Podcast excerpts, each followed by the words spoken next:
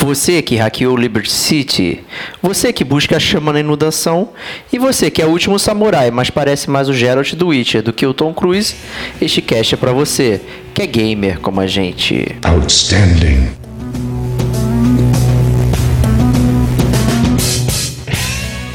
Diego Ferreira. E é um tipo de jogo que eu sempre reclamo, eu sempre compro, jogo e sempre reclamo. É que é um ciclo.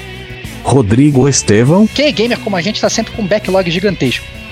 Fábio Sagaz. E tô detonando mesmo, né?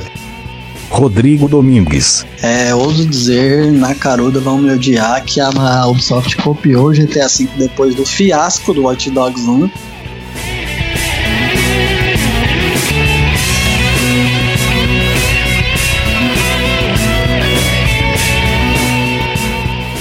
Este é o Gamer como a gente.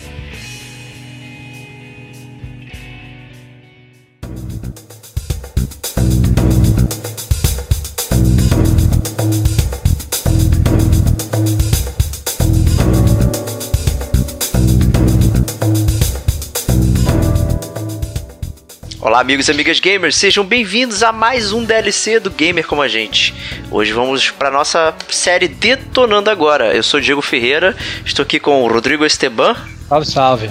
E nossos convidados, Fábio Sagaz. Opa, fala aí, pessoal. Seja bem-vindo. E o nosso amigo Rodrigo Digo Domingues, seja bem-vindo. Opa, o prazer é meu estar de volta aí. Que isso, que privilégio estar com vocês de volta aqui para falar dessa nossa série Detonando Agora. E o que, que é Detonando Agora, Estevão? Então, cara, Detonando Agora é muito simples, né? É, como o nome já próprio diz, é o segmento do Gamer Como a Gente, do podcast do Gamer Como a Gente, onde a gente fala os jogos que nós estamos detonando agora, né? Então, a gente aborda é, muito passando, né? A gente não entra é, a fundo nos jogos, como a gente está acostumado nos casts próprios de jogo, né? E, mas a gente consegue falar um pouquinho do que cada um tá jogando, se tá gostando, se não tá gostando. É bem livre de amarras, né? Então, se a galera quiser falar mal, pode falar. Se quiser falar bem, pode falar também. Então, a ideia é mais ou menos essa. E aí, a galera que tá escutando pode saber muito, mas para saber o que a gente tá jogando e pode colar na nossa ou então pode descolar. Essa é a ideia. Justíssimo. E antes de começar, vamos aos recadinhos.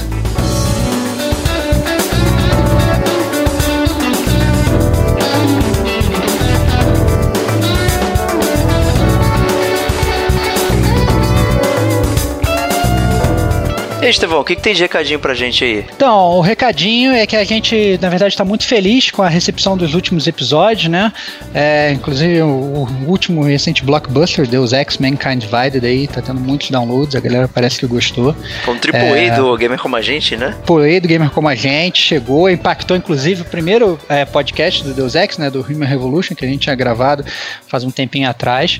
É, e realmente a gente tá muito contente, assim, com a receptividade, agradecemos o feedback de todos. Esse é o principal recado. Segundo principal recado também é, mais uma vez, solicitando que vocês deixem comentários, mandem os e-mails de vocês, né? Deem aquele feedback legal pra gente saber o que, que a gente está fazendo bem, o que, que a gente não está fazendo bem, é, pra gente poder, né, melhorar o, esse programa que a gente traz pra vocês. E o terceiro recadinho é o anúncio das lojas, das lojas de... E o terceiro recadinho é o anúncio das forjas Gamer Como a Gente, né? Que é a loja do Gamer Como a Gente, onde você vai poder entrar aí, você pode entrar pelo site site é, da gente, tem o link aí na página principal para você poder comprar sua camisa gamer, né? Então são muitas estampas e aproveita agora que a gente tá em promoção, né, Diego? É, estamos com desconto aí nas camisas e frete grátis, né? É, toda postagem de podcast a gente sempre deixa uma sugestão de camisa aí pra vocês conhecerem. O link fica aí no post do podcast, tá? Então espero que vocês conheçam lá e ajude a gente aí também. E se ajude, né? A ficar mais bonito ou bonita, né? Usando essa nossa grande armadura gamer. Aí. Gamer Como a Gente, redes sociais, né? Facebook, Twitter, pode procurar a gente lá, Gamer Como a Gente. Tem o nosso site, gamercomagente.com, nosso e-mail, gamercomagente.gmail.com e é isso aí, assine o nosso feed, iTunes, é, SoundCloud, enfim. Acho que vocês já estão cansados e carecas de saber aí, mas nunca, nunca é demais repetir. Quem assina o feed recebe fresquinho a atualização do nosso podcast direto no seu celular, tablet, enfim, computador, no seu dispositivo predileto. Né? Então, vamos para o podcast. Vambora. Vambora.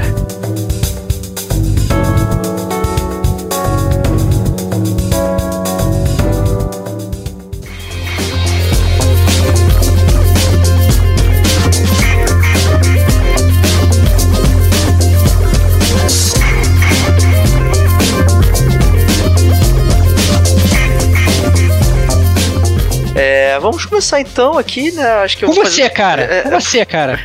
Vou conversar com você, cara. Que isso? Vou conversar com você. Isso foi um preemptive Então, attack, mas- não estava esperando isso, cara. Ou então vou conversar comigo, cara. Tanto faz, cara. Eu tô Eu ia- ansioso pra começar logo, cara. Eu ia fazer um sorteio aleatório aqui. Faz um sorteio aleatório combinado, então. Vai Vou lá. fazer um sorteio aleatório aqui, tô girando o mouse na carinha de cada um aqui no Skype e saiu Estevão, que você Excelente. está detonando agora. Então, cara, é, o Me Detonando Agora, na verdade, não é um jogo novo, mas também não é um jogo tão velho, né? É, o que eu. É porque, como a gente já até falou em outros casts, né? Quem é gamer como a gente tá sempre com um backlog gigantesco, né? Que são aqueles jogos, aquela pilha de jogos gigantescos que a gente fica pendente de jogar, né? E, na verdade, o meu Detonando Agora, o jogo que eu tô detonando agora, é um jogo que tá no meu backlog, mas também não estava no meu backlog. E eu explico isso muito fácil. É porque é um jogo que era da geração passada, que eu tinha começado a jogar, e eu tinha parado no meio justamente porque eu tinha mudado de geração e o jogo tinha ficado pra trás, eu não tinha terminado e tinha deixado tudo pra trás, mas sempre pensava em voltar, né? E esse jogo saiu remaster pra essa nova geração. E eu falei assim: ah, quer saber? É, tinha, uma, tinha uma galera jogando online. Eu falei assim: pô, vou pegar de novo, vou entrar nessa. E o jogo que eu tô detonando agora é o GTA V, Olha só, hein? né? Um pouquinho de não é um atraso, jogo- né? Desde 2013 aí. É, exatamente, um pouquinho de atraso, né? É, com- tem um tempinho aí que já saiu o jogo, essa é a grande verdade. Inclusive essa remasterização que saiu em 2014, né? Então já faz um tempinho também. É, mas a verdade é que eu caí dentro, né? Principalmente, eu prova... e só que aconteceu uma coisa curiosa comigo desse jogo, né? Pra quem não conhece o jogo, é aquela trama clássica de GTA, né? Você controla né, um personagem, no caso do GTA V você controla três personagens, que é uma grande inovação do jogo, né? E na numa cidade e você, né, toca o terror em geral e faz várias missões e tal, essas coisas. Só que o que eu tô jogando agora, na verdade, eu não vou nem focar na história principal do GTA V, porque eu acho que quem jogou é, já, já tá careca de saber. Quem não jogou, eu acho que tem que jogar, porque é realmente muito bom o jogo. Apesar de eu não ter terminado a história ainda.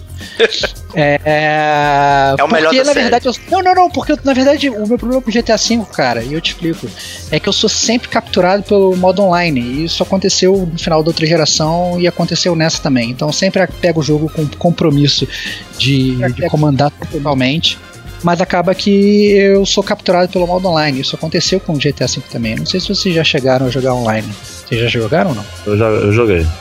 Joguei É? na geração passada, mas joguei. Ah, pois é. Então aí é, o, o GTA V do, do PS4, né, que é o que eu tô jogando, ele tem uma funcionalidade, inclusive, que você consegue importar o seu personagem da, da- do PS3, né?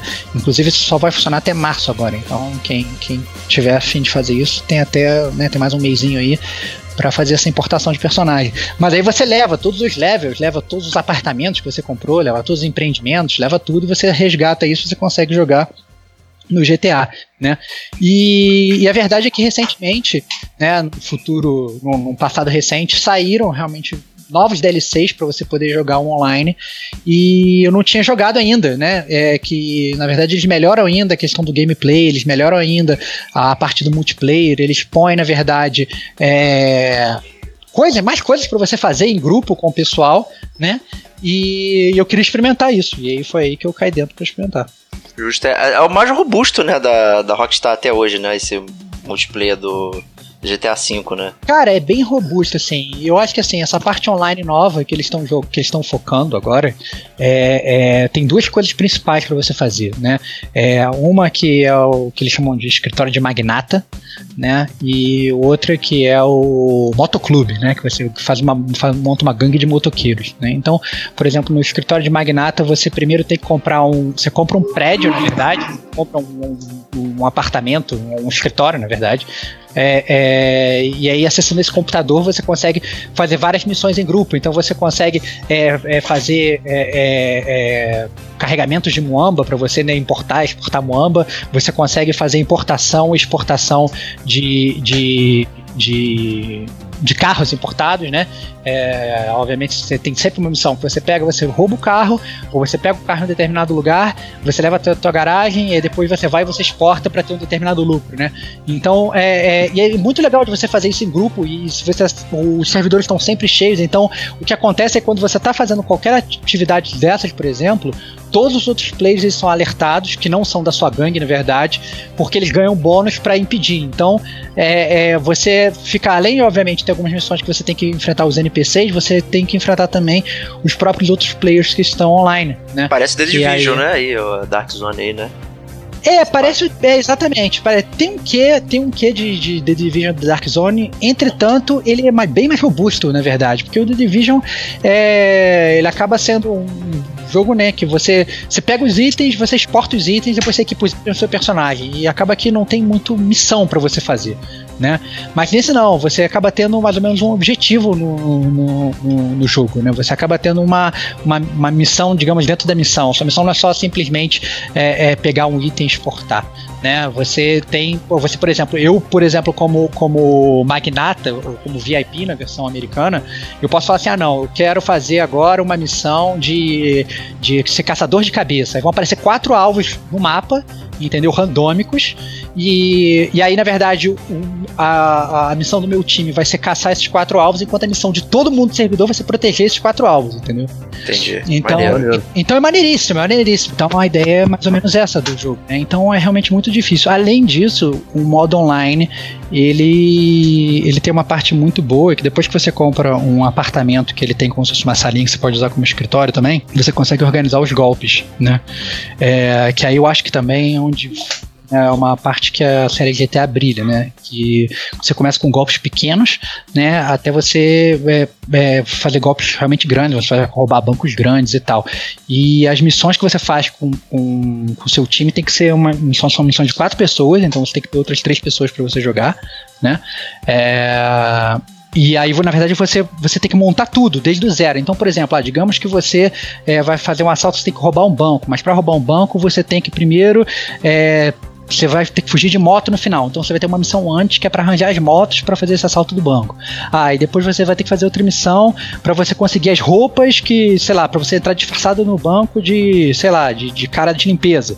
Então você tem que ir num lugar para conseguir assaltar o lugar e arranjar essas roupas, ou as credenciais, ou o que quer que seja. Então, na verdade, você tem inclusive missões de preparação até você conseguir é, é, executar o golpe, entendeu? Então é realmente o modo GTA do GTA Online tá muito robusto. Eu não achei que tivesse tão robusto assim, porque eu lembro que quando eu parei de jogar no PS3, esses golpes eles, ainda nem tinham começado, entendeu? Eu ficava só fazendo uns assaltinhos e tal, e voando na cidade, andando de carro, não sei o que, e fazendo é, aqueles pulos e aquelas besteiras. E, e tinham missões, na verdade, que a própria Rockstar dava para você, que você meio que. Praticamente você saía do modo online para você jogar o modo online. Ele jogava como se fosse num servidor sozinho. Então parecia um single player dentro do multiplayer, né, dentro do modo online. E só que agora não, agora você já entra, você cai sempre no servidor cheio de gente e com realmente muita coisa para fazer, porque mesmo que você às vezes não tenha dinheiro, por exemplo, para ter o seu próprio escritório ou para fundar, você sempre pode atrapalhar as pessoas que estão fazendo é, a missão deles. Então, e com isso você ganha dinheiro também, entendeu? Então, muito legal. Boa. Esse, esses raíces aí, é, eles são gerados ou, é, ou são fixos? Não, então, seja... o que acontece? O que acontece? Eles são, eles são fixos, só que você não pode acessar eles, você tem que acessar eles em uma determinada ordem entendeu? Porque você começa com o heist, com os que eles chamam de golpes, né? Você começa com os golpes pequenos, né? Com golpes menores. É, inclusive os primeiros golpes são, são, só de duas pessoas, então se você tiver um amiguinho só você já pode fazer, né? Uhum. É, obviamente você pode chamar também pessoas randômicas no servidor. Se você não for totalmente forever alone, não tiver nenhum amigo para jogar, que eu acho mais ou menos difícil, né? Atualmente. Mas se você tiver realmente nesse caso, além de você poder enviar um e-mail pro gamer com a gente, poder jogar com a gente, é, você pode na verdade pelo teu celular em game, né? Você você pode mandar um convite para todo mundo no servidor e falar: e aí, cara, alguém quer, quer me ajudar? Né? E a pessoa pode entrar e te ajudar. Mas o, respondendo a sua pergunta, os raids são fixos, ou seja, você começa com raids com raids com golpes que são é, menores e você vai escalando, né? Você não pode, você, você claro, eu consigo fazer um raid de, de final de mundo se, por exemplo, se você estiver jogando comigo e se você estiver fazendo, você pode me convidar, entendeu? Começar, é uma espécie de cadeira hierárquica, né? Podemos é, dizer. É, exatamente. Do, do próprio jogo. E o que é comum para qualquer jogo multiplayer corporativo ou cooperativo, né? Onde você começa no nível de duas pessoas, vai para quatro e, por exemplo, quatro. esses MMO que chega a, a raids começa com dois, vai para quatro, seis pessoas. Geralmente a linha do tempo do multiplayer cooperativo ela sempre é assim para qualquer jogo, no meu ponto de vista. É, então, é mais, é mais ou menos esse, esse esquema assim que o Diego falou, né? Você começa, na verdade, com golpes menores e você vai prosseguindo. Mas todo mundo que começa é sempre o mesmo golpe, não o mesmo tipo, mas É digo, se- a mesma Não, não, coisa sempre- que você faz. Não, ne- não, nesse sentido, quando você está falando de golpe, sim, é sempre o mesmo golpe. Você começa, na verdade, roubando um carro, aí depois você começa, na verdade, inspecionando um banco, né, para ver como é, quais são as defesas do banco, e aí você, e você depois assa- assalta um banco, que é um banco pequenininho, na verdade. Uhum. É, é- é- que ele, na verdade, vai te ensinando, na verdade, os básicos do jogo, né.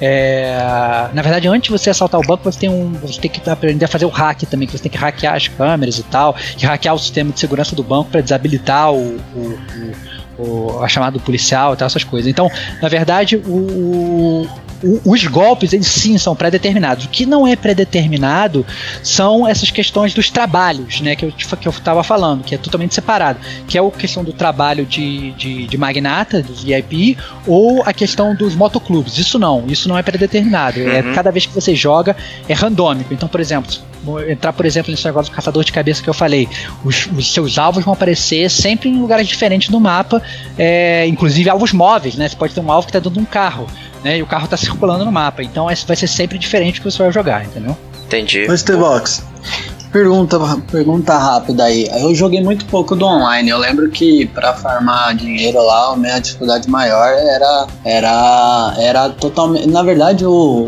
não era robusto o multiplayer quando eu para- eu fiz o uso dele. Então eu acabava tendo que roubar mercadinho por 5 mil reais, era bicharia. E aí é passando do, do ponto que hoje já é o que você tá jogando é o vamos chamar de final, um dos melhores. O tecnicamente hoje, lá no modo história, a gente tem a opção de escolher o plano dentro de um próprio golpe eu ter uma opção A e uma B. O multiplayer ele também te dá essa opção de você ser stealth ou você ser um pouco mais radical. Também, também te, dá, também te dá essa opção. Também te dá essa opção e você Boa. consegue, você consegue escolher, na verdade, o que eu, o que eu tava até falando, né? Você, você tem a, sua, a preparação do golpe, né? E depois você E tem o é golpe em múltipla. si. É, e ela, e ela é múltipla e você também tem a, tem a questão do golpe em si, entendeu? Mas eu, eu entendo perfeitamente o que você falou, que na verdade esse era o meu, era o meu maior medo, porque quando eu também saí do, do, do já tava jogando multiplayer no PS3, o meu impacto era esse. Eu falei assim, cara, eu tava, não tinha muita coisa que fazer, eu tinha pouco dinheiro, então eu tinha só um apartamentinho e tal, não sei o que, como é que vai ser? Quando eu entrei nesse mundo novo, eu continuava com pouco dinheiro, né? Porque ele meio que puxei meu personagem, o personagem tava todo pobretão lá, né? E eu não tinha muito dinheiro pra fazer nada, né? Eu não tinha dinheiro pra comprar escritório, não tinha dinheiro pra nada. Mas a verdade é que esse jogo, ele é o contrário de antes, onde você tinha que ficar horas roubando, né, lojinha, essas coisas. Agora você consegue ganhar dinheiro muito mais rápido, entendeu? Até porque você, para você mandar bem nesses golpes, nessas coisas todas, você tem que ter, às vezes, um bom equipamento. Às vezes tem que comprar um helicóptero, às vezes tem que comprar um submarino, às vezes tem que comprar não sei das quantas. Então, para você fazer isso, você tem que ter dinheiro. Então, o jogo ele tem que te dar mais formas de você ganhar dinheiro, né?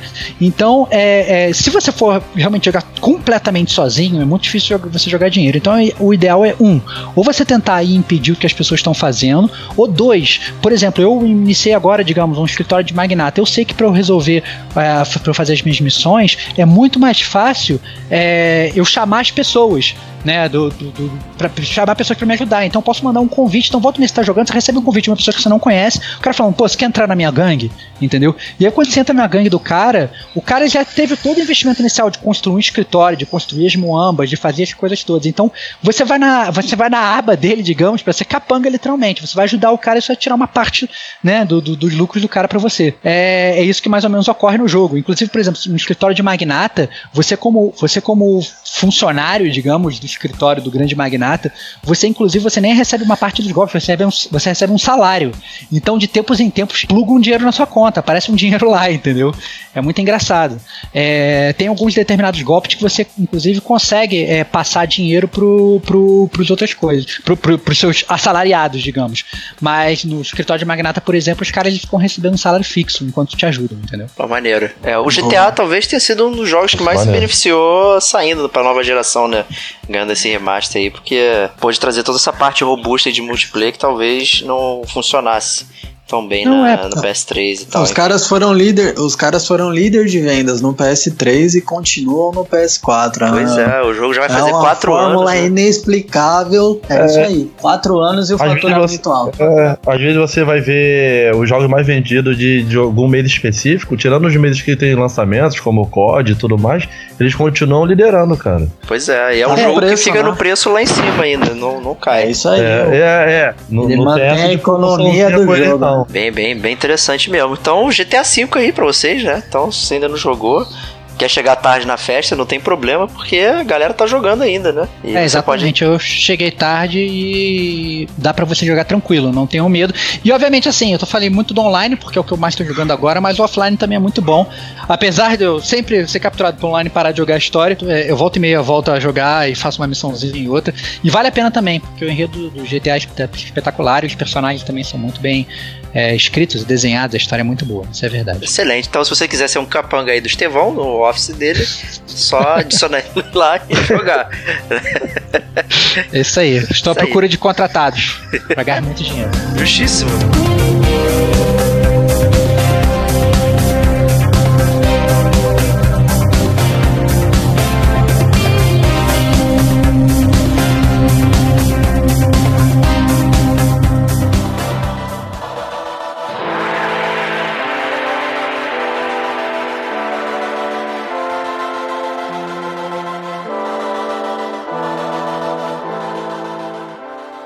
Vamos chamar aí o Digo, então. O que, que você tá detonando agora? É isso aí, galera. Ah, o jogo que eu tô detonando agora, na verdade, eu acabei de detonar, é o Watch Dogs 2. O GTA dos pobres? jogo. Não, mentira, né? É o GTA, é o GTA V tecnológico somado à ambientalização social, né, rede social.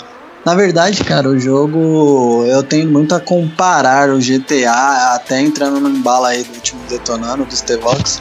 O jogo tem muito da fórmula e da, da engine, da máscara, do, do visual e da própria jogabilidade do GTA V. É, ouso dizer, na caruda vão me odiar, que a Ubisoft copiou o GTA V depois do fiasco do Watch Dogs 1 e trouxe muito disso para o seu novo jogo. Ah, a gente tem muito exemplo de selfie que veio lá do GTA V, o cara vira o celular e bate uma foto. É aquelas. é, como fala? Aquela quando as comparações artificiais com a tecnologia. Por exemplo, a gente tinha o celular no GTA, eu não lembro agora, mas i- ah, era um comparativo com a Apple. Não, não lembro. iFruit, iFruit. iFruit, isso. E aí no GTA, por exemplo, ou no GTA não, olha eu já misturando tudo. No Watch Dogs a gente tem a Noodle, que ela é uma empresa é, que tem as cores e as letras no layout da Google, e próprio nome já diz, né? Noodle comparando a Google. A gente tem a empresas comparando a Uber, comparando ao Facebook, que é uma, é uma empresa que você entra para hackeamento, chamada Invite. Então, assim, é, tem muito de GTA dentro da própria programação do, do Watch Dogs. O jogo tem como a, a- o enredo é, tem como base o protagonista Marcus Holloway, que é um, um novo hacker, não tem nada de vingançazinha de parente, é, de perda para o mundo tecnológico ou qualquer coisa do tipo que gerasse uma vingança pessoal. Ele não fica com raivinho o tempo todo, né? Ele é Não, super não tem. badass, Essa, né? É isso aí. Esse ano, esse jogo não tem nada de revoltazinha do protagonista atrás de objetivos nada precisos, enfim. Ué, Fala aí, desculpa, te- desculpa te cortar, só, só a dúvida assim, qual é a motivação do personagem? Porque geralmente nesses jogos, né, tipo GTA, né, você começa a jogar uma história, a história às vezes costuma até ser bastante longa, às vezes até arrastada. Muita gente é, deixa- chega a se perder um pouco na história, porque tem tanta coisa às vezes pra fazer, né, que a pessoa se perde um pouco. E o que que te motiva? Qual é a história desse hacker aí? Por que que, né, você, o que que te leva a querer sei lá, zerar o jogo e, e andar na história, qual é, qual é a base, assim, qual é a motivação do cara? É só hackear computador ou não? Cara, tecnicamente é isso. Os caras vieram com uma fórmula, tentaram traduzir, eu acho que um pouco mais pra realidade hacker.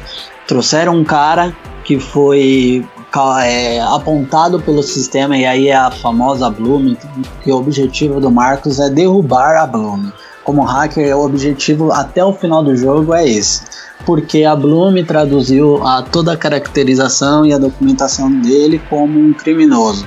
procurado e um dos piores caras de, do Vale do Silício, ali de, de, de de São Francisco. Então, é, é um objetivo um pouco tolo, né, se a gente for olhar, mas é um pouco do objetivo que hoje um hacker tem. Ele sempre pelo menos o que eu tenho com base em filme, série, o que for, quando a gente olha para um hacker, o que, que ele procura fazer é derrubar o sistema, de alguém ou de onde. Essa é, é a um realidade. rebelde sem causa, né? É um rebelde sem causa, essa é a verdade. E assim, diferente do outro, que trouxe uma coisa nada a ver, uma vingançazinha um pouco pessoal, esse cara trouxe um pouco mais de personalidade para o que é o hacker.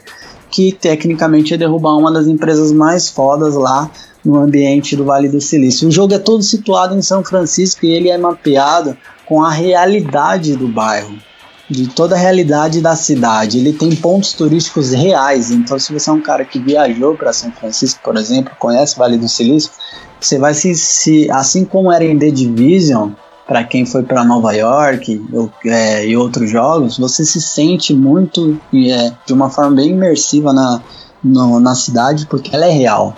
Isso que é bacana. Mas assim, voltando pro foco da história, o Marcos é um cara lá rebelde e ele tem uma causa de derrubar a Bloom. Contudo, ele vai encontrando pessoas e aí o seu objetivo é buscar o máximo de seguidores possíveis. E aí você entra para uma facção de hackers que tem o mesmo objetivo.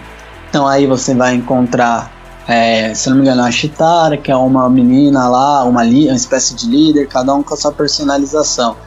E assim, eles formam, até que o ambiente é bacana, porque tem uma tem uma química no elenco que te faz uma, uma conexão, traz uma, um divertimento em si. Contudo, se você. A, a história em si, respondendo a sua pergunta, Rodrigo, não é, é eu diria que ela não é sustentável. Se você pegar um jogo que tem como base, eu levei em torno de 20 a 30 horas talvez para zerar, teve uma hora que eu já tava de saco cheio, porque é um pouco mais do mesmo o tempo todo. Você tem o objetivo de ir até uma empresa A, hackear sistema B e compartilhar ou divulgar ponto C. Então é um pouco mais do mesmo, o que muda é o método. Às vezes você tem que entrar com um drone, às vezes você tem que entrar com uma espécie de carrinho de controle remoto, às vezes fisicamente até. O que muda muito é que você tem todas as opções para todas as missões. Então você é que determina a exemplo do que o Hitman dava como opção, você determina como você vai fazer isso.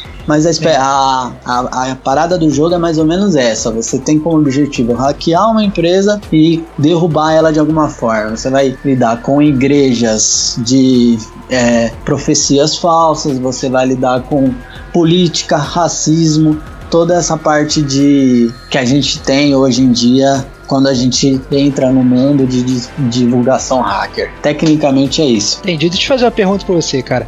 A, a, uma crítica que eu tenho pro Watch Dogs, olha que eu sou um, um, aquele cara que tá criticando se nunca ter jogado, né? É, Parece qualquer jogador do mundo, isso aí. Qualquer jogador gamer, né? Qualquer, qualquer, qualquer gamer, gamer. adora ter, adora ter crítica se nunca ter jogado a parada, né? É, é isso aí. É porque assim, eu penso assim, por exemplo, você tem um jogo GTA que ele é muito realista, ele assim, ele, digamos assim, ele é pé no chão, na verdade. Ele está acontecendo aqui na nossa cidade, é, é, sei lá, agora né? E ao mesmo tempo você tem também jogos que são muito futuristas, né? Que é, é tem nave, tem não sei o que, que é uma ficção científica maior, como é, por exemplo, Deus Ex, que a gente já falou no, no cast passado, né? Então você tem, você tem duas coisas assim. O, o, o Watch Dogs, ele na minha concepção de quem não jogou o jogo, ou de quem só viu o trailer, ou de quem né, fica só vendo blá blá blá de outros gamers, não que você esteja falando blá blá blá, obviamente, mas quem fica, na verdade, conversando com os outros gamers é o seguinte, que ele, ele fica, na verdade, no meio. Ele ao mesmo tempo que ele, ele é muito real, né? Ele tem, né, a, a, as coisas reais do dia a dia cotidiano. Ele bota elementos muito irreais dentro. Não, tipo, o cara tirar um celular e com o celular dele vai, ele hackeia o semáforo, sei lá né? E aí deixa o semáforo ficar verde pra ele passar. Ou ele vai, ele, ele pega o celular dele e ele hackeia o, o, o, o sei lá, a pessoa que tá ali do lado dele e faz, sei lá, tira todo o dinheiro da, da conta da pessoa só fazendo um Bluetoothzinho lá no, no, no, no coisa. É, o Watch Dogs dele, o Watch Dogs 2 ele continua com essa pegada assim, meio meio ao mesmo tempo futurista, mas ao mesmo tempo real. Como é que tá essa, essa questão, cara? Continua, cara. A, a, dinâmica praticamente é a mesma. O que mudou é que hoje é, eu, eu tenho visto, lido, ouvido muito isso. Eu, eu afirmo que Watch Dogs é Watch, é Watch Dogs, Watch Dogs 2 é o Watch Dogs 1 de forma correta, fazendo tudo que ele prometeu lá atrás que um não cumpriu. O que que é? Por exemplo, hoje o Watch Dogs 2 ele te permite hackear e sinceramente ele te permite hackear tudo de fato. Você hackeia empilhadeira, você hackeia celular do vizinho, você hackeia semáforo, você hackeia objeto no chão eletrônico, é, drone, torre. Então, efetivamente, por onde você passa, se ele tem alguma relação tecnológica, é, você consegue hackear. Contudo, ele traz essas coisas surreais. Você, pô, hackeia um celular e faz o celular explodir no bolso do guarda. Você faz o celular. É o Samsung, esquentar. né, pô? Acontece. É, um Samsung, é isso aí. Então, cara, ele traz, ele traz tudo isso num ambiente só. Ele traz coisas que de fato aconteceriam na vida real, não talvez no futuro, mas já, que a gente sabe que tem. Como traz também coisas extremamente desnecessárias. Mas para dar, acredito que até para tornar um pouco mais robusta a parte que foi criticada, que foi a parte de interação tecnológica, né? que a gente falava muito no Watch Dogs 1, que a, a publicidade dizia, você vai poder hackear tudo. E a gente sabe, não, não viu isso não. Então no 2 eles meio que exageraram, trazendo um pouco demais aí. Os Pô. caras foram muito radicais. Os caras falam, é, consideram Watch Dogs 2 o melhor jogo da Ubi após o Assassin's Creed 2. Nossa. Eu não. Eu não, isso eu tenho visto pela internet. Eu não considero assim, porque para mim o, Watch Dogs 1 ele tá entre o AAA a nível Mankind Divide e é o cara que tá antes disso. Ele é um jogo bom, mas ele não é um jogo imersivo, um jogo que move e a, traz aquela experiência que a gente, como crítico, como gamer como a gente, faz e quer. Então ele é um jogo para você pagar um preço aí de 70, 80 reais para você jogar se tiver um tempo livre e quiser tirar um pouco a mente daquela história que te prende, quer jogar conversando. Esse é o tipo de jogo que é o Hot Dogs, mas não é um jogo para você sair contando a história pro coleguinha no outro dia no trabalho, no ônibus ou o que for. É assim como eu classifico hoje o Hot Dogs. Fala aí, Diegão, te interrompi, cara. Não, na verdade, acho que o pessoal fala que talvez ele seja o melhor da Ubisoft, é porque não tem a questão de você ficar subindo nos lugares para liberar o mapa, né? Só isso já é um grande avanço para Ubisoft, né? Faz sentido. Mas, cara, tem uma coisa irritante no Hot Dogs. Você tem que hackear uma espécie de fluxograma que é animal de cansativo. Chega numa hora para liberar os pontos de, de visualização, né? Os viewpoints. Então isso é uma parada que eles fazem você fazer do chão, ou às vezes você tem que subir com o drone e fazer, mas é uma parada que ainda é característica da OB. É, no tinha um lance parecido desse também, para você desbloquear os pontos de interesse. Cara, eu só não lembro como ele era não usava no... drone. É, não, ele não usava drone, mas tinha mais espécies de torre que você tinha que subir até um, um ponto específico sim, dela. Sim. É, agora, agora tem uma parada que mudou, tem de fato, Fábio, mas agora mudou e trouxe uma parada a, a esquema de Sphere Grid, Final Fantasy, uma parada, só que ela tem um, uma ligação de encanamento, vou, vou dar esse nome para tornar um pouco mais apto a, a entendimento mas ela tem uma espécie de interligação de encanamentos que você precisa acertar todas as sequências para te, tecnicamente a fibra passar e você conseguir hackear, entendeu? Ah, é uma tipo aquele, aquele joguinho, aquele joguinho de pipes Nossa. lá que vem aquela água assim, Não, e aí você isso, vai, vai, é igual Bioshock, né? É. Igual Bioshock, já foi utilizado em um milhão de jogos. Na verdade, esse é um, é um jogo conhecidíssimo, na verdade. É, né? que, pois é. Pipes, é isso. que já tinha para computador, eles botam um jogo dentro do jogo para você ficar uh, fazendo fazendo esse hacking e essa parada. Cara, mas é muito cansativo porque é demais isso. É praticamente qualquer lugar, qualquer depósito local que você vá visitar, você vai ter que fazer isso uma vez. E é maçante. Mas assim, voltando um pouco pro lado bom também do jogo, uma coisa que eu curti demais foi a parada de, de side questions. Eu não fiz quase nada, porque eu já tava cansado do jogo que ele é muito repetitivo. Isso é um ponto para quem quer jogar, tem que levar muito a sério isso se vai ter, ter, ter vibe para encarar isso, porque o jogo é repetitivo e até porque não tem muito para onde correr. O cara é um hacker e o acervo disso é, é um só, praticamente. Assim, uma parada que eu achei muito legal, eu peguei uma side quest que você é, tá no meio de uma missão principal e aí você tem a opção de hackear um celular do executivo da UB. Daí então você hackeia o executivo da Ubisoft e ele te dá uma missão. Na verdade, ele não te dá, você escuta e sabe que está para vazar um vídeo de um jogo de lançamento que é um jogo que vai ser lançado, o próximo jogo da Ubisoft. E aí você tem a opção de ir até a Ubisoft, lá no Vale do Silício, e entrar nos edifícios e hackear e roubar o projeto. Oh, maneiro, pra, maneiro, pra maneiro. É espetacular, cara, porque você, qual que é o objetivo? Você tem que gerar conteúdo para ganhar seguidor, derrubar alguém, divulgar isso ou aquilo. E aí quando você divulga um jogo, antes de uma E3, de uma publicação de estratosfera absurda, você ganha muito seguidor, isso é óbvio. E aí o objetivo maior é o que? Primeiro você saber sobre o jogo. E para qualquer gamer que está jogando, isso já é atrativo e empolgante. E aí você faz o papel, e aí eu tive, fiz questão de fazer essa side quest. Fui até o edifício, exerci lá todas as tarefas do, da missão e no final você rouba o pendrive lá, copia pro seu pendrive, eu não lembro. Mas você consegue o trailer pra E3 e é bacana, aqui embaixo tá assim, trailer for E3, que tá tipo totalmente conectando a realidade do nosso mundo, ou dizendo, Oi, tipo, é um easter deixa, egg total. Deixa eu te fazer uma pergunta, e esse trailer é de um jogo de verdade? É um, jogo, é de, um jogo de verdade, de... cara. O jogo Caraca, o projeto chama Pioneer, Pioneer, não sei. É como se fosse o nome daquele som, Pioneer.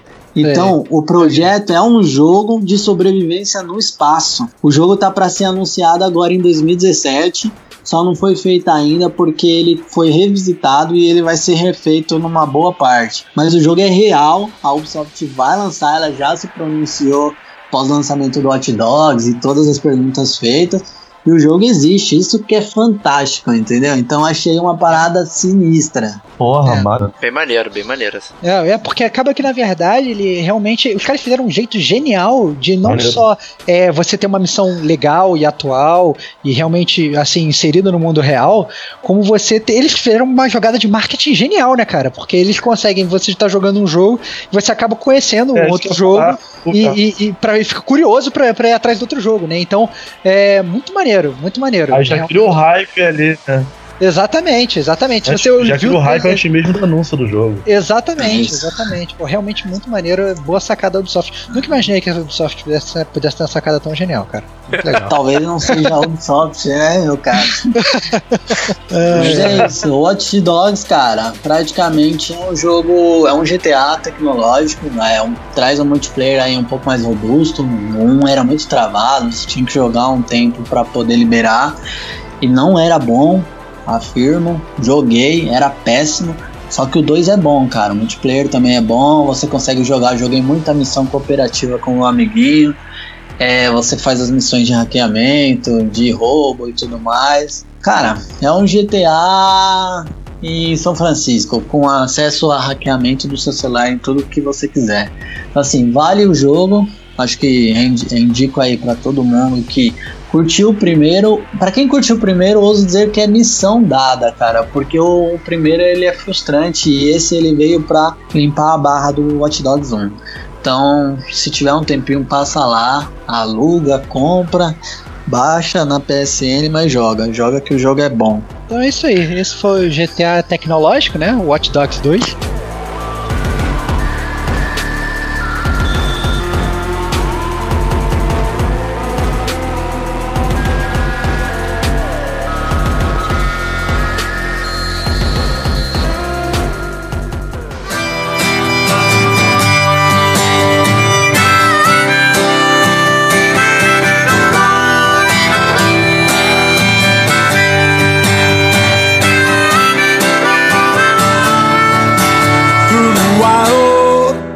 E agora é, a gente vai para o próximo, né? Quem tá na roda aí, quem tá na fogueira, é o meu amigo Diego Batista Ferreira, meu amigo. O que, que você tá detonando agora? É, eu vou trazer com vergonha um pequeno jogo indiezinho aí, né? Todo mundo falando de AAA e tal. É, vou falar de The Flame the Flood, né? A chama no dilúvio, né? Na inundação. É um jogo que saiu em 2016, foi quando eu até conheci ele, tinha visto uns vídeos e tal, e fiquei curioso, né? Mas só tinha saído para PC, eu não costumo jogar lá, então ficou por isso mesmo, né? E, e agora, janeiro desse ano, a gente até comentou lá no GCG News, né, de janeiro, que ele sairia para os consoles, né? Então eu não perdi tempo e saquei ele lá, né? E é um tipo de jogo que eu sempre reclamo, eu sempre compro, jogo e sempre reclamo. É que é um ciclo infinito, né?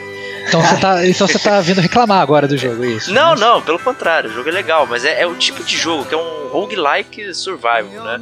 É, uhum. Eu sempre fico meio chateado de ficar jogando roguelike, não sei o quê, porque às vezes não tenho muita paciência para ficar repetindo várias vezes, até vir uma run boa que me faça avançar e tal, isso me gera muita frustração de não poder voltar de onde eu parei, enfim, né? Então é por isso que eu sempre reclamo, mas é, eu achei interessante a temática do jogo, né? O jogo não te dá muito background, assim, mais ou menos todo jogo é, roguelike, né? Mas é, você joga com uma é. menina que se chama Scout. Roguelike, só, só, antes hum. começar a explicar, só pra quem não entendeu, na verdade, roguelike é, são aqueles jogos que as fases são randômicas, né? Então, na, na verdade, cada vez que você vai jogar, você tá jogando uma coisa diferente. Né? Exato, então, é, assim, é, eles têm diversos tipos até de roguelikes, né? Não é só é. aleatório, eles têm geração procedural, onde as coisas são. tem uma lógica, né? Quando elas vão sendo montadas, né?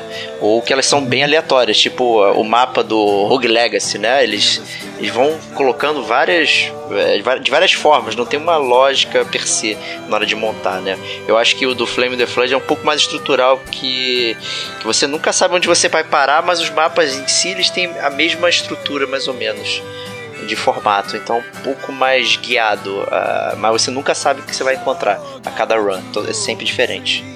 Né? E aí, isso aí que é o roguelike, né? Esse elemento aleatório, né? de forma resumida, que pode afastar ou, ou causar o desafio para aquelas pessoas aventureiras aí, né? E você uhum. joga com, com, como eu tava dizendo, né? Com a menina chamada Scout. Ela, ela não é o nome dela, né? Na verdade, ela aparenta ser uma escoteira, né? E ela tem um companheiro que é um cão, chama Ésopo, né? Português aí. É, que seria baseado naquele filósofo lá grego, acho que filósofo, sei lá. Seria o pai das. É, dos contos e tal, né? E das fábulas, né? E é, se passa num mundo que está inundado, né? Um parece uma América, né? Os Estados Unidos e tal, que está completamente inundado, né?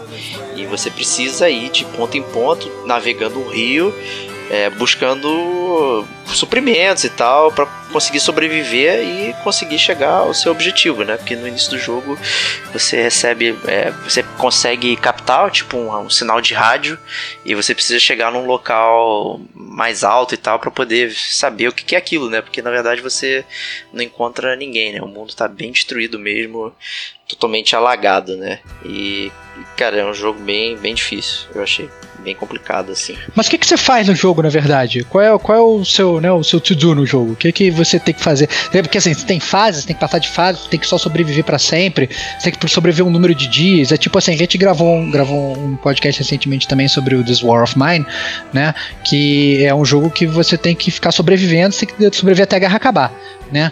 E esse aí você tem que sobreviver até quando? Até a água descer? Como é que é? Que então, é, é, o jogo ele é dividido em 10 regiões, né? Ele, ele meio que vai começa numa região mais rural, enquanto você vai descendo o rio, você vai chegando, se aproximando na, nas cidades grandes e tal. É, então, quando, na décima região é onde você termina né, o, o jogo. Né? Então você tem realmente um limite. Né? Embora tenha um modo também que é o survival, que você pode prosseguir indefinidamente descendo o rio até para saber quanto tempo você sobrevive, né? Mas o modo história seria esse de 10 regiões que você precisa navegar e cumprir os seus objetivos aí conforme você vai é, chegando, né? Então você basicamente precisa sobreviver enquanto você busca esse primeiro é, pontapé inicial que é, é, é o sinal de rádio que você precisa identificar.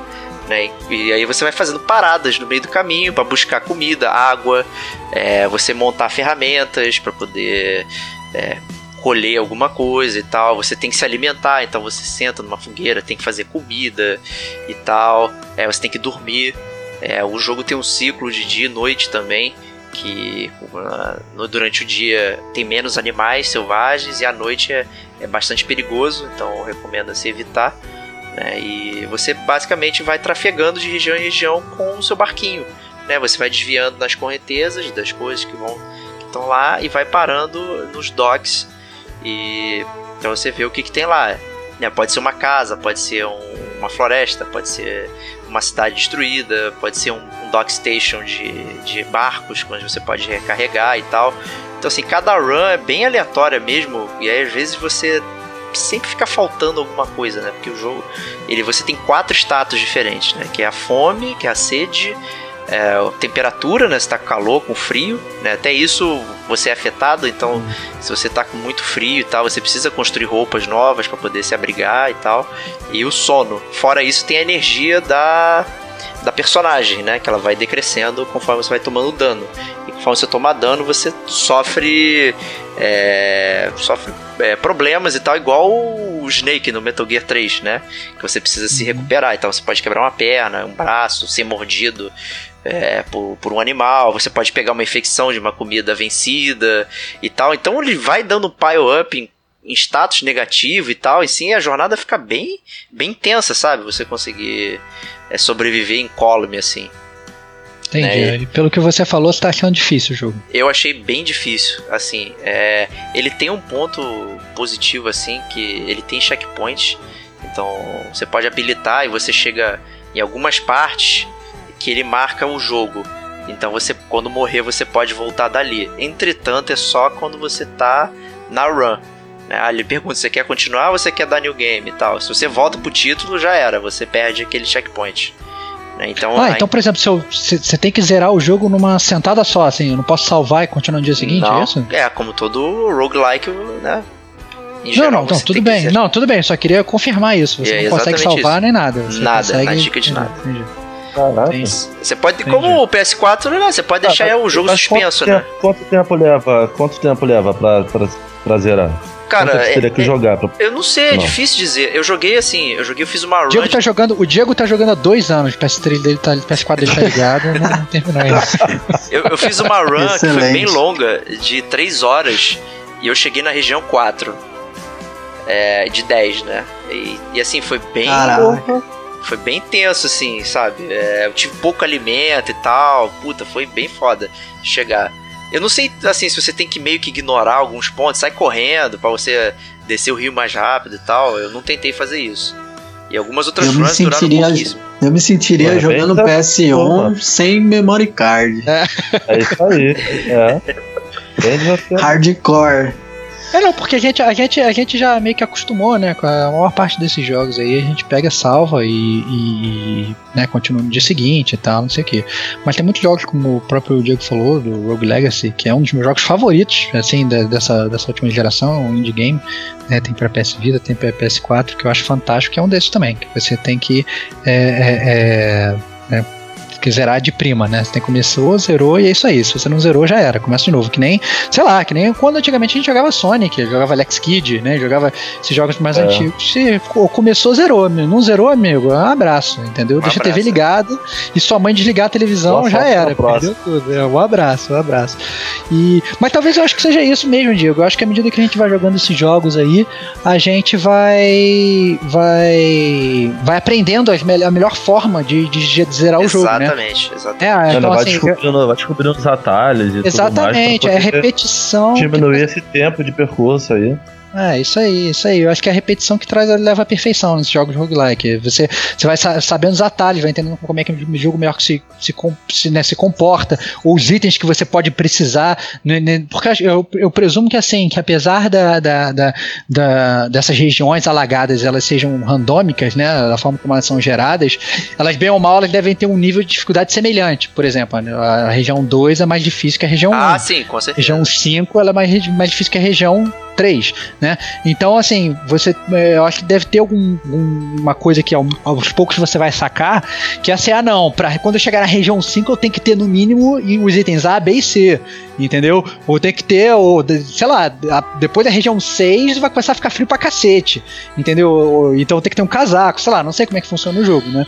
Tô apenas supondo. Mas a verdade é que esses jogos, é, a, a ideia desses jogos é geralmente essa. Por quê? Porque esses jogos roguelike, imagina só se você tem um jogo que você fizer ele em 3 horas, né? É, você não quer jogar de novo. Você ia jogar ele três horas, ia zerar o jogo, ia botar ele lá, ah, que jogo fácil, ridículo, nunca mais vou jogar isso. É. E, e abandonava, né? O objetivo desse jogo é justamente isso: você tentar jogar uma vez, se não conseguir, aí depois você começar ele de novo, né? É, é, avançar um pouco mais, não conseguir, você ficar nessa, nessa insistência até você conseguir mestrar o jogo e aí você faz uma run do, do início até o fim, né? É porque você fica curioso, cara. Eu acho que o jogo, ele. Eu acho que um dos grandes méritos desse jogo é ele criar uma ambientação que é bonita e que você se interessa e que parece que tem algum tipo de passada ali, você fica tentando entender o que, que aconteceu e tal, porque existem uns hints assim, você tem cartas, livros, você é, encontra algumas pessoas morando em algumas casas e tal, não sei o que, então tudo isso meio que movimento, falar, não, agora preciso continuar para saber e tal, não sei o que, o que acontece, é, e eu acho que ele gera uma curiosidade. Então, numa, numa jornada puramente mecânica, que eu acho que muito roguelike é, gera esse tipo de coisa, que é mais mecânico, né? Você repetir e pegar recurso e continuar, fazer run. Eu acho que aqui tem uma jornada é, meio filosófica também, de você descer o rio, é uma jornada solitária, a música é bonita, acho que a trilha sonora ela, ela é bem compatível com, com o jogo e tal. É, é muito interessante essa parada. Então é um jogo que eu recomendo fortemente aí. Não é caro, né? Acho que, acho que foi 30 e poucos reais que comprei ele tal, na PSN. E acho que vale, vale a descoberta para saber o que, que acontece aí. Eu pretendo jogar mais um pouquinho dele e fazer essa run perfeita aí. É, a minha run que eu consegui durar mais tempo foi uma run que eu consegui ter jarras para guardar água e combustível. Né, que foi aleatoriamente eu consegui acho que três ou quatro garrafas. Isso me ajudou bastante a durar mais para frente no jogo. Né, e evitar animais selvagens também no meio do jogo. Né? Entendi. Ah, Mas, maneiro, maneiro. Isso aí, The Flame in the Flood bom jogo. Então é isso aí, esse é o The Flame in the Flood, ou Flood for Flame, é. Food for Flame, não sei, food nunca for sei é food. food for Food, Flame, Flame, Flame in the Fire. Então, que eu fire in the Hole. É, Fire in the Hole. Então, que eu sempre erro, sempre que eu tô falando com o Diego sobre esse jogo, ele falar comigo, eu erro o nome do jogo. Então, esse foi Fire in the Hole. E a gente vai agora pro último jogo, Sim. né?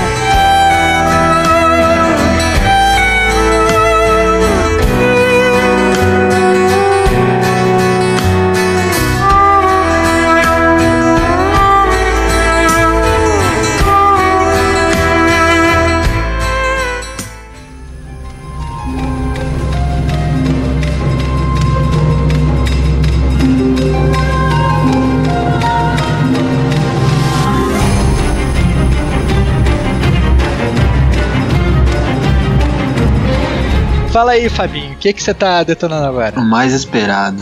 Pô, oh, que isso, mano. no momento tô detonando o Nioh e tô detonando mesmo, né? Porque tô no meio do caminho ainda, eu acho que nem na metade do jogo. Mas acho que eu já joguei o suficiente pra, pra logo de cara falar que eu tô super amarrado no jogo, tô gostando muito. E para não perder muito tempo, vou dar uma resumida básica aqui na história para vocês já irem entendendo, cara. Depois eu vou falando do restante. É, o personagem principal é William Adams, um, um pirata que é em meio à, à guerra no, no Oriente, no, ele é convocado pela Rainha Elizabeth para ir atrás um, de um da Am Amrita, que é uma espécie de pedra mística que poderia desequilibrar a guerra né, entre Espanha e Inglaterra. Só que no meio desse caminho ele é preso, ele, que é justamente onde se inicia o jogo. Você começa o jogo dentro da prisão. E ele, para chegar nessa pedra, ele estava sendo guiado por um espírito guardião. E quando ele, quando ele, quando você dá início no jogo, que você está saindo, você está fugindo da prisão, você encontra também um outro, um outro, um outro personagem que rouba esse espírito dele. E daí ele vai não só atrás da, da pedra, mas daí ele vai até o Japão para poder recuperar esse espírito guardião que guiava ele.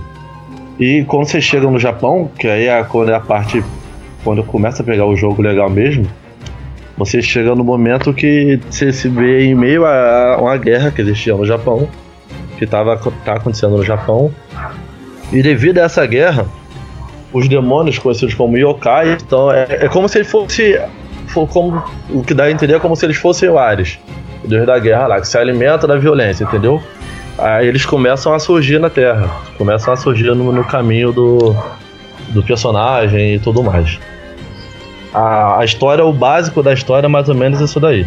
Só pra tirar uma dúvida, né? Todo mundo tava falando desse jogo que esse jogo ia ser, né, o novo Dark Souls né? Que ia ser difícil pra caramba. Que, porque pelo que eu vi, assim, a jogabilidade do jogo ele funciona mais ou menos que no Dark Souls, no sentido de você ver um personagem na terceira pessoa, do combate ser mais ou menos Isso. difícil, você ir andando, matando os inimigos, né? Isso pelo menos foi o que eu joguei Isso. do beta também, né? É, ah. Não sei se chegou a jogar a série Dark Souls, assim, mas a primeira pergunta, como fã da série Souls, assim, é, se você jogou, é, que semelhanças você viu, ou que semelhanças você não viu, né? Deixou de ver, todo mundo tá falando que era igual, você não achou nada igual. Ou, na verdade, quais são as suas impressões realmente sobre a jogabilidade, sobre o combate do jogo e tal, porque pelo que eu entendi, a essência do jogo é realmente o combate, né? Você vai andando matando os inimigos. É, exatamente. Vamos lá, eu joguei pouco, eu tô comecei, eu tô jogando Dark Souls 3 agora, mas eu, eu poderia comparar mais ao Bloodborne, que foi o que eu joguei mais tempo posso dizer como semelhança é o seguinte: primeiro que são os checkpoints, né? Que é, é, aquele lance. Você salvou aqui, você vai andar um bom pedaço. Se você não conseguir chegar ao próximo, você volta tudo de novo, perde o seu XP. E se você não chegar até onde você perdeu o seu XP, já era. Tá perdido de vez. E aquele lance do, do, tipo, você saiu da, do X, saiu do, do, do dali daquele seu checkpoint. Você percorre um longo caminho você dá a volta ao mundo para na verdade no final você descobrir um atalho, você abrir uma porta, um elevador, acionar um elevador, qualquer coisa do tipo, que vai te, vai criar um atalho até o boss, até o boss da, daquela, daquela, daquele pedaço ali. Entendi. Isso daí também é muito parecido, tem muito disso também no jogo. Só que aí, por exemplo, já vê uma diferença.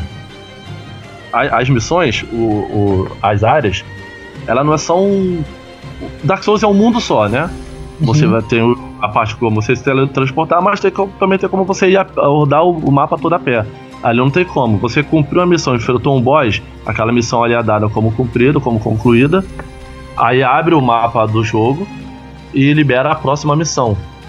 Entendeu? E, e assim sucessivamente. E a cada missão concluída, abre mais duas secundárias.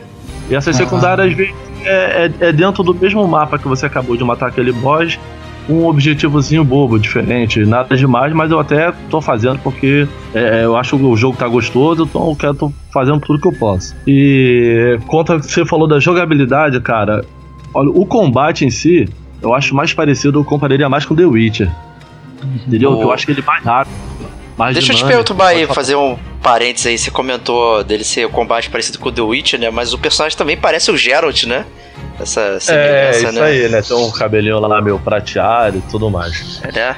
É, Mas prossiga, Então, cara, aí. porque, assim, eu, eu acho ele muito mais dinâmico. O Dark o Bloodborne nem tanto, mas o Dark Souls, o, o, combate do Dark Souls é meio é mais lento, até devido ao peso, que dependendo do tipo de classe que você escolher, o peso que o teu personagem vai carregar, ele não consegue se movimentar tão rápido. Ali não, né, cara? É, por isso, consideração também que é baseado na, na, na habilidade lá dos samurais, do, dos ninjas e tudo mais. Então é, é muito mais dinâmico, ele, o cara é muito mais habilidoso e eu, por isso, até mesmo na, ali no, no defende, bate, eu comparo muito mais ao The Witcher.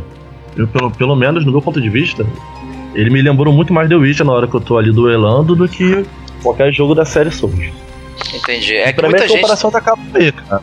É. Realmente é... é difícil, desculpa, eu só pra concluir aqui. Realmente claro, é difícil, mas é uma, uma dificuldade, como é que eu posso dizer, diferente, se é que isso é possível. É, isso que eu... claro. Não, claro, eu assim, só antes, antes só pra te cortar, Diego, eu acho que eu Caralho, mano, vou ver todo mundo de tesoura aí, pô.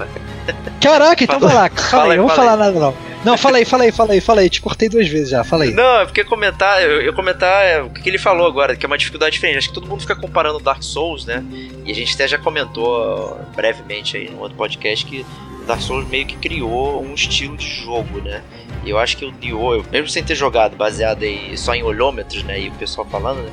Ele não tentou copiar o Dark Souls em termos de combate, mas é, é, é mais uma mais inspiração. A, é, é, mais aquela essência do que o combate Dark Souls Isso. traz pro jogador, né? O Nioh tentou trazer algo de diferente também de combate pro próprio jogador, como ele vai se sentar e jogar, né? E que e isso acaba trazendo um pouco mais de dificuldade pro, é, pro jogo em si. Não que ele vai fazer o mesmo tipo de combate, né? Mas é, é um take diferente no jogo de ação, assim, em terceira pessoa e tal. Porque o The Witch, ele, convenhamos que ele é relativamente fácil, né? De você masterizar. É, em comparação a esses jogos, pelo menos com certeza é bem mais fácil. É, e o Nioh eu acho que não me pareceu também fácil. Se, se, se, eu acho que a, a, a própria acho, é, a Team Ninja, né? É, é, a própria desenvolvedora, eles lançaram o nome do Dark Souls, assim, tipo, ah, se você acham Dark Souls difícil, então vocês vão gostar do nosso jogo, algo mais ou menos do tipo. Então, a comparação era inevitável, quando eles mesmos citaram Dark Souls na, na, na publicidade. A, a, a, própria comparação, né? Entendi. Justíssimo. Isso, exatamente. Falei, Estevão. Cara, Passa a bola pra você. Falei. Não, assim, a, a, minha dúvida é assim, porque quando eu comparo, por exemplo, é porque eu acho, eu, por mais que eu entenda as comparações, que bem ou mal, por exemplo, Witcher é um jogo de terceira pessoa, que você pega a espada e mata bichinhos. É, Dark Souls é, é, um jogo de terceira pessoa que você usa espada e mata bichinhos. E o Nioh é um jogo de terceira pessoa que você usa uma espada, sei lá, né, e mata bichinhos. Então, assim, em teoria, Exatamente. os jogos são iguais, mas ao mesmo tempo eles tenho, entendo que eles possam ser muito, muito, muito diferentes, né? É, o próprio Witcher, por exemplo, ele é, um, ele é um jogo que você jogar ele na dificuldade normal, ou se você jogar numa dificuldade mais fácil, você é só apertando o botão de ataque e você praticamente mata todos os inimigos. A partir do momento que você aumenta a dificuldade, põe lá naquele negócio lá de Estrada da Morte e tal. Marcha da Morte. Marcha da Morte, isso aí. Então, se você for é, é, é, é, só apertando né, ataque, ataque, ataque o tempo todo, você vai morrer pro inimigo mais mongoloide. Você não vai conseguir passar da frente, né, do, do, primeiro inimigo. É realmente muito difícil, né? E você realmente tem que entender mais ou menos a, a, a como a, a, batalha do jogo funciona para andar, né? Já o Dark Souls, ele não tem dificuldade, né? Você começou o jogo, o Bloodborne, por exemplo, né? É. que você mencionou, você não tem dificuldade. O jogo é aquilo ali, entendeu? O jogo é meio que difícil naturalmente e pode se, se tornar fácil à medida que você se torna um melhor player, ou se torna difícil à medida que você joga o teu controle na parede de raiva, né? É, é, essa, é essa é a dificuldade do jogo, né? É, é, ela é feita. É, a, a dificuldade do jogo é o quão calmo você consegue estar para você jogar o jogo. Com, mais sangue frio você consegue estar, melhor você consegue enfrentar suas batalhas. Que é quase como se fosse uma, né, uma luta de verdade, digamos, né? É, e como é que é o Nioh? O Nioh ele tem nível de dificuldade? Ele, ele, como é que é essa não, curva não. de aprendizado é, é para você, não. né, mestrar? Você entra e você já entra tomando tapa na cara, espadada na, na, no fígado, na nuca, por aí vai. É, não tem essa não. Assim, a diferença também que, que, que tem, os sábios do, do, do o checkpoint dele, que no caso são os templos, que é quando você chega lá para Ali também você já faz tudo. Ali você já, já sobe o teu nível, se você tiver XP para isso. Você troca de guardião, que daqui a pouco eu vou falar dos guardiões. É, você faz a oferenda, que no caso é, é você desfazer das espadas e armaduras que você não está usando para poder ganhar mais XP. Você já vai fazendo tudo ali. Você você é, evolui também as suas habilidades de Jitsu, né? Que ele vai. Que também tem esse lance também da, do, da habilidade de samurai, de ninja e de magia, que você também vai evoluindo tudo nisso. Porque, por exemplo, a, a katana, que é a, a espada, ele tem as habilidades básicas. Só que conforme você vai ganhando habilidade de samurai, você vai podendo aprender alguns golpes novos, entendeu? Você vai distribuindo aquilo ali. Ou, ou na espada, ou no machado, a, a, a na arma que você achar melhor. Ou e, cara, no ninjitsu também é a mesma coisa. Você vai desenvolvendo a habilidade de lançar aquelas estrelinhas e uns, uns umas espadinhas que parecem tipo uns dardos, que agora eu esqueci o nome. E das magia é a mesma coisa. Você que você distribui a habilidade lá, você vai lá e cria um, por exemplo, um talismã de fogo. Aí você já pode, durante o combate, você usar aquele talismã ali na sua espada, sua espada já fica pegando fogo por um tempo para causar mais dano no inimigo. E por aí vai indo, cara. E falando das armas, cara, é, é tipo assim, uma parada que eu achei maneira. É que, tipo assim, é, vamos, lá, tem a, tem a katana, se usar uma espada só, tem a katana dupla, que é uma espada em cada mão. Tem o machado, a lança. E tem um. É, vou ler o nome aqui, é Kusarigama que é um, uma corrente ligando numa ponta uma tipo uma bola de ferro e na outra ponta uma foice. Não sei se vocês sabem que arma é essa, vocês já viram essa ah, arma. Já vimos. Enfim, então, então. É. Cada arma, uma das coisas, um dos pontos altos que eu achei no jogo. Cada arma tem os movimentos específicos dela, e eu acho os movimentos assim. Bem plástico, bem bonito de se ver. Você tá jogando ali, você realmente se, se sente um samurai o cara fazendo todos aqueles movimentos enquanto ele bate. E um, um adicional legal é que tem o lance das posturas. Postura alta, baixa e média. E cada postura é, não é só questão de ah, postura alta, você gasta mais do sua estamina, mas causa mais dano. Não. O movimento que ele faz com a espada a postura alta é diferente da postura média, que é diferente da postura baixa. E isso vai, isso vai deixando o jogo não só mais bonito, como mais interessante, porque vamos supor, postura baixa, eu particularmente, eu pego um inimigo que se movimenta rápido, eu baixa porque ele causa menos dano, mas eu também estou me movimentando mais rápido, então eu posso é, combater ali de igual para igual, entendeu? Agora no inimigo já mais já aqueles maiores pesadões, já dá para você usar um movimento com a postura baixa, quer dizer, com a alta, que é aquele teu único, a única brecha ali que você você aproveita, dá uma porrada, causa mais dano e se afasta. Entendi. A, a, a, as posturas, não é só simplesmente a arma que você vai usar. Né? Ele, além de você ter a diferença das armas, você tem uma diferença postural que vai afetar no seu gameplay e na forma como você vai enfrentar cada tipo de inimigo. Né? E você pode mudar isso, Exato. por exemplo, no mesmo de uma. No meio, no mesmo, no, no meio de uma meio, meio a batalha, você, você vai usar isso. Isso, exatamente. No meio da batalha você já pode mudar. até de arma você pode mudar, mas é, só que cada. Por vez ele carrega duas armas. Você pode aparar qualquer momento para poder trocar. Só que no meio do combate não tem como. Você pode, é, é, vamos supor, você selecionou ali a lança e a espada. No meio do combate você não tem como separar para, ah, não quero mais a lança, vou botar o machado. Não dá. Você matou aqueles inimigos ali, aí sim você pode fazer isso. Você não precisa, acho que é no, acho que, no, acho que não sei se era no Bloodborne, não sei se tinha que chegar lá na, na num lugar específico para poder trocar de arma. Agora não lembro direito, mas enfim. Você pode trocar de arma a qualquer momento, só que no meio do combate não dá. Você pode trocar só entre as duas ali que você já pré-selecionou.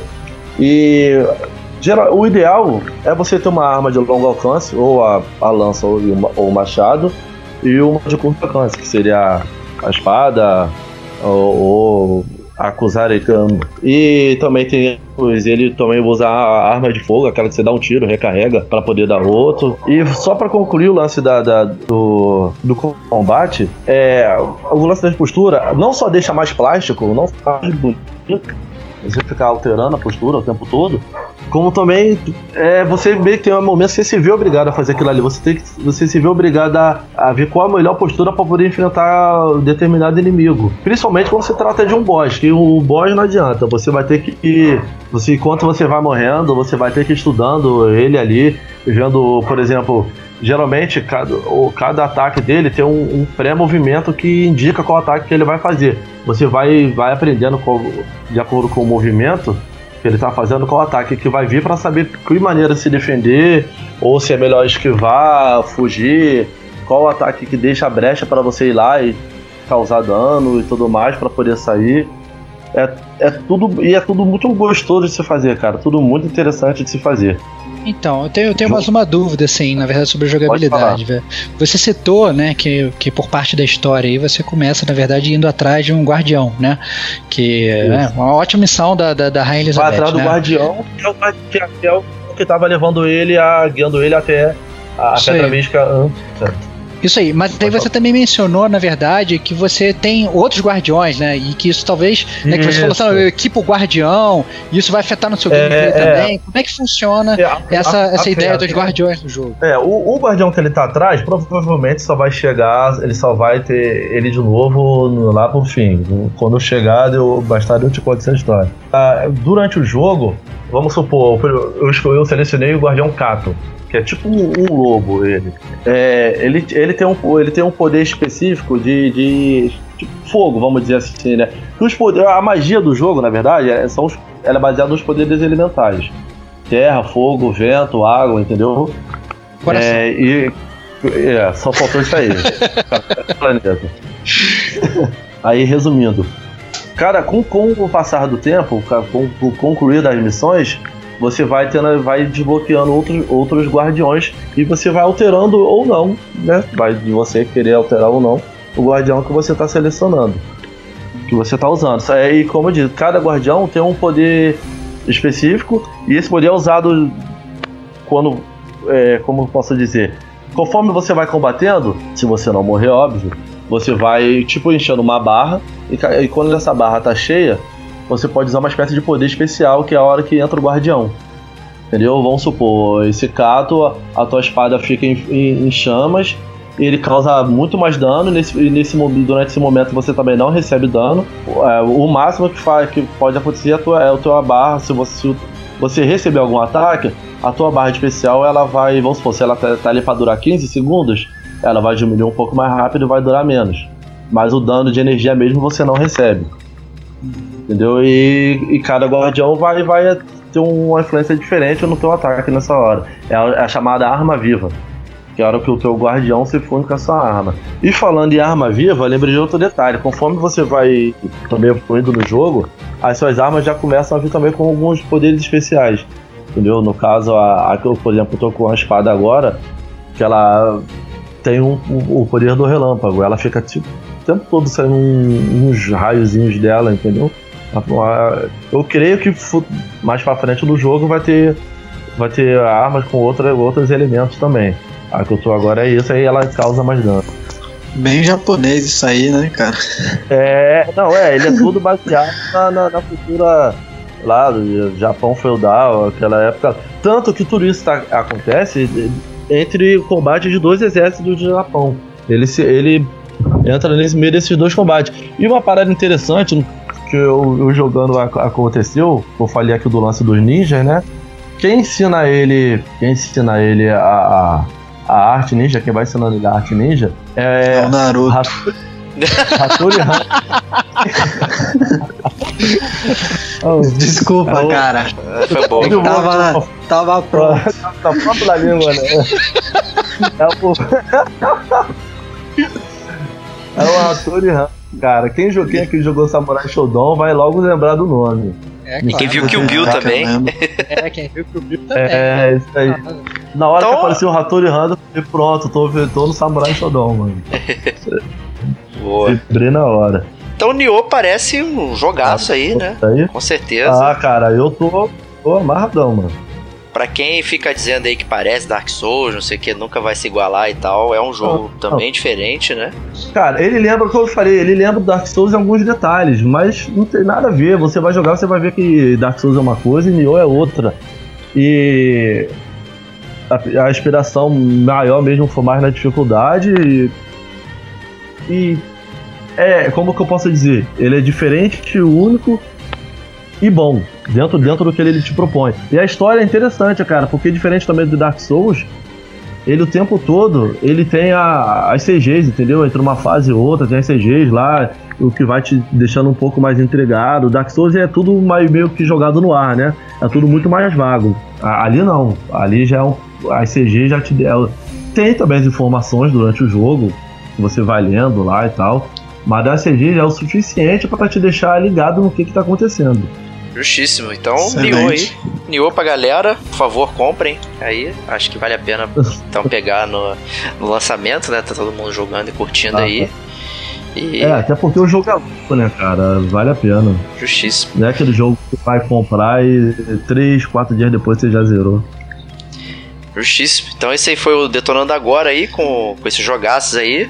Agradeço meus amigos convidados aí, Fábio Sagaz e Rodrigo Domingues. Muito obrigado valeu, aí. Valeu, obrigado pra, pra participar aí. Justíssimo. E a gente vai se ver em próximos podcasts aí, com certeza. Obrigado ao meu amigo Estevão, como sempre aí. Tamo junto, meu irmãozinho. Isso aí. Próxima semana, Gamer Como a Gente estará de volta. Um grande abraço e até mais.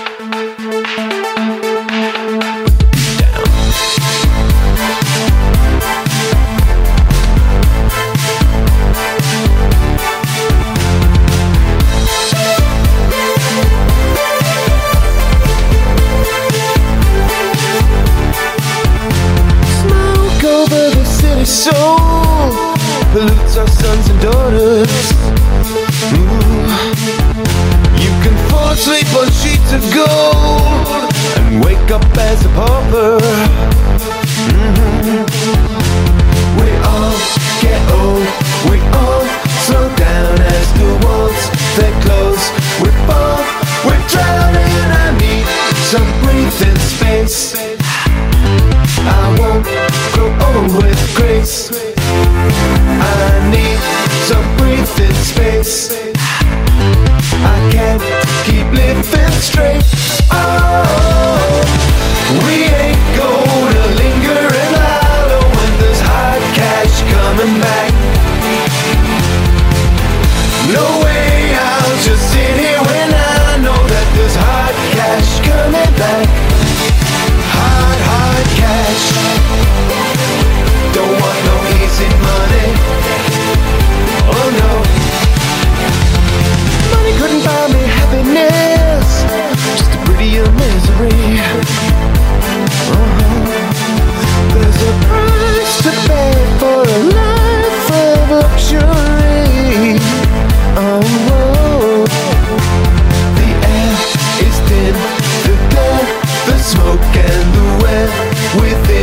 It tears, it's choking, I need some breathing space.